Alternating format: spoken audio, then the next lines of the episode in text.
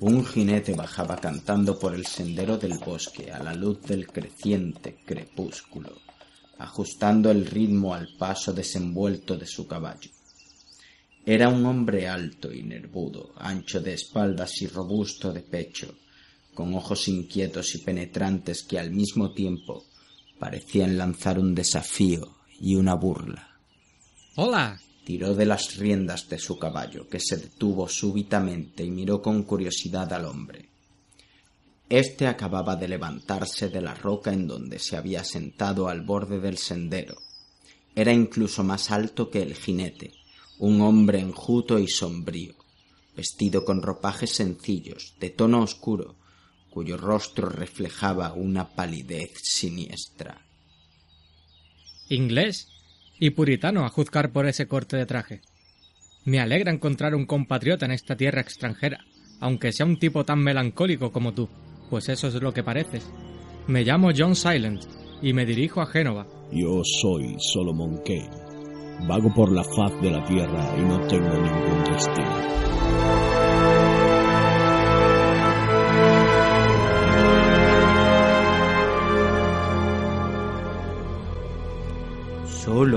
Kane de Robert E. Howard. El Castillo del Diablo. Capítulo 1.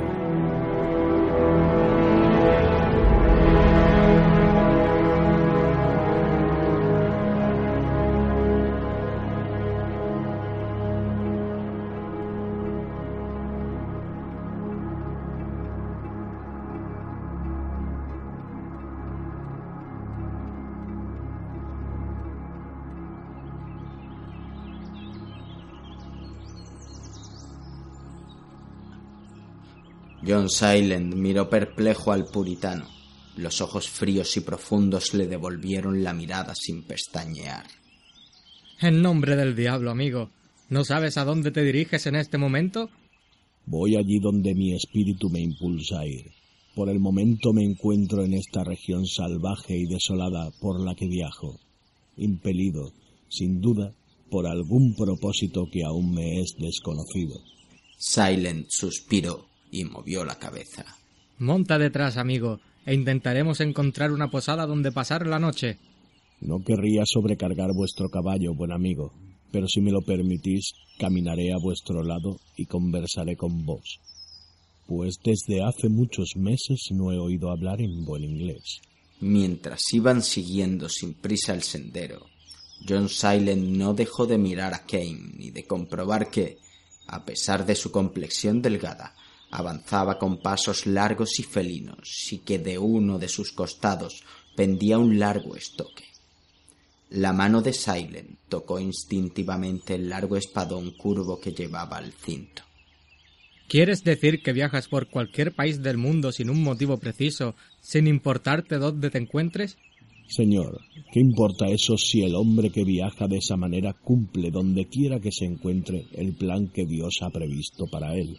Por Júpiter, todavía eres más excéntrico que yo, ya que aunque también recorra el mundo, siempre tengo algo en mente. Aquí donde me ves, acabo de licenciarme del mando de una tropa de soldados y me dirijo a Génova para embarcarme en un navío que va a atacar a los corsarios turcos. Acompáñame, amigo, y aprende a surcar los mares. Ya los he surcado, y poco encontré en ellos que fuera de mi agrado. Muchos que se llaman a sí mismos mercaderes honestos no son más que piratas sanguinarios. John Silent disimuló su sonrisa y cambió de conversación.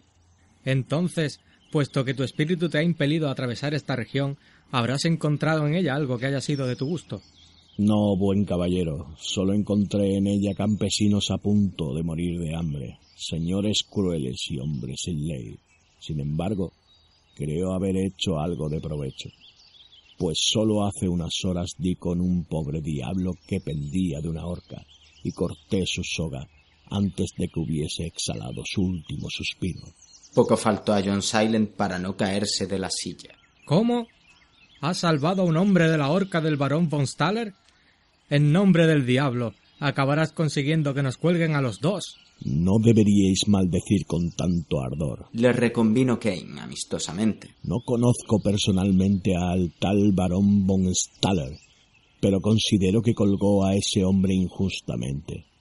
La víctima solo era un niño y en su rostro no había nada de malvado. Y claro, tenías que arriesgar nuestras vidas para salvar a ese tipo despreciable, que por lo demás ya estaba condenado. ¿Qué otra cosa podía hacer? Preguntó Kane a punto de perder la paciencia. Os lo ruego. Cesad vuestras vejaciones y decidme de quién es ese castillo que veo asomar por encima de los árboles. De alguien a quien quizá acabes conociendo demasiado bien si no nos damos prisa.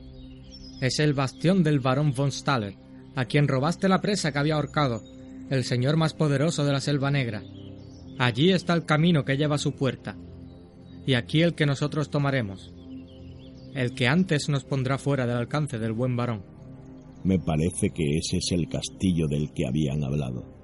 Lo llamaron con un nombre un tanto desabrido, el castillo del diablo. Venid, echémosle un vistazo.